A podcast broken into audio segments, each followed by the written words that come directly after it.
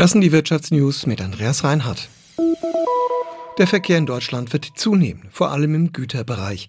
Das ist das Ergebnis einer Studie, die Bundesverkehrsminister Wissing heute vorgestellt hat. Demnach werden vor allem Lastwagen eine immer wichtigere Rolle spielen. Mario Kubina. Schon jetzt ist viel los auf Deutschlands Straßen und Schienen und in den nächsten Jahrzehnten könnte es noch voller werden. Das Bundesverkehrsministerium geht davon aus, dass der Gütertransport bis zur Mitte des Jahrhunderts etwa um die Hälfte steigt. Gerade der Lkw-Verkehr wird laut der heute vorgestellten Studie zulegen, stärker noch als der Warentransport auf der Schiene. Grund dafür sei zum Beispiel, dass in Zeiten des Onlinehandels immer mehr Postsendungen verschickt werden, überwiegend mit dem Lastwagen. Minister Volker Wissing warnt deshalb vor einem Verkehrsinfarkt. Für den FDP-Politiker ist klar, es braucht deutlich mehr Tempo beim Ausbau aller Verkehrswege, auch der Straße. Allerdings, die Grünen finden, dass der Bahnausbau Vorrang haben sollte. Entsprechend zurückhaltend bewerten sie die Studie. Anton Hofreiter erinnert daran, dass es sich um eine Prognose handelt und nicht um ein Naturgesetz, wie es der Bundestagsabgeordnete aus Oberbayern formuliert. Hofreiter ist sich sicher, wenn die Politik die Bahn leistungsfähiger machen würde, könnten deutlich mehr Güter auf der Schiene transportiert werden. Angesichts der Belastung vieler Menschen durch Lkw-Verkehr in Ortschaften ist es aus Sicht des grünen Politikers höchste Zeit, eine funktionierende Bahn zu ermöglichen. Der Düsseldorfer Modehändler Peek und Kloppenburg will sich mit Hilfe eines Schutzschirmverfahrens sanieren.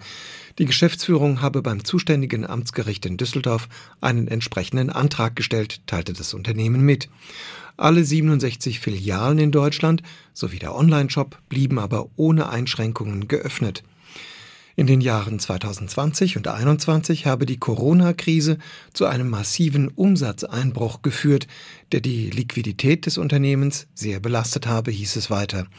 Nun leide der Modehändler auch unter dem mauen Konsumverhalten der Verbraucher infolge des russischen Überfalls auf die Ukraine. Während Fridays for Future in vielen deutschen Städten zu Demonstrationen gegen den Klimawandel aufgerufen hat, wird in Oslo seit mehreren Tagen gegen einen bestehenden Windpark demonstriert. Auch Greta Thunberg ist dabei.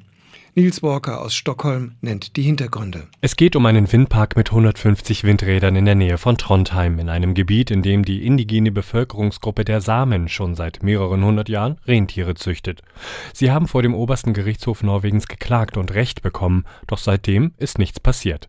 Unter den Demonstrierenden ist auch Greta Thunberg. Sie sagte bereits Anfang der Woche, dass es nicht sein kann, dass die Klimawende als Deckmantel für Kolonialismus genutzt werde. Sie meint damit, dass die norwegische Regierung sich über den Willen der indigenen Bevölkerung hinweggesetzt habe. Heute Morgen hat der norwegische Premierminister Gahr die Demonstranten zu einem Frühstück eingeladen. Eine Zusage, dass der Windpark abgerissen werde, gab er aber nicht. Die Proteste gehen seitdem weiter. Und das waren die Wirtschaftsnews für euch zusammengestellt vom SWR. Hier erfahrt ihr zweimal täglich das Wichtigste aus der Wirtschaft und sonntags klären wir eure Fragen.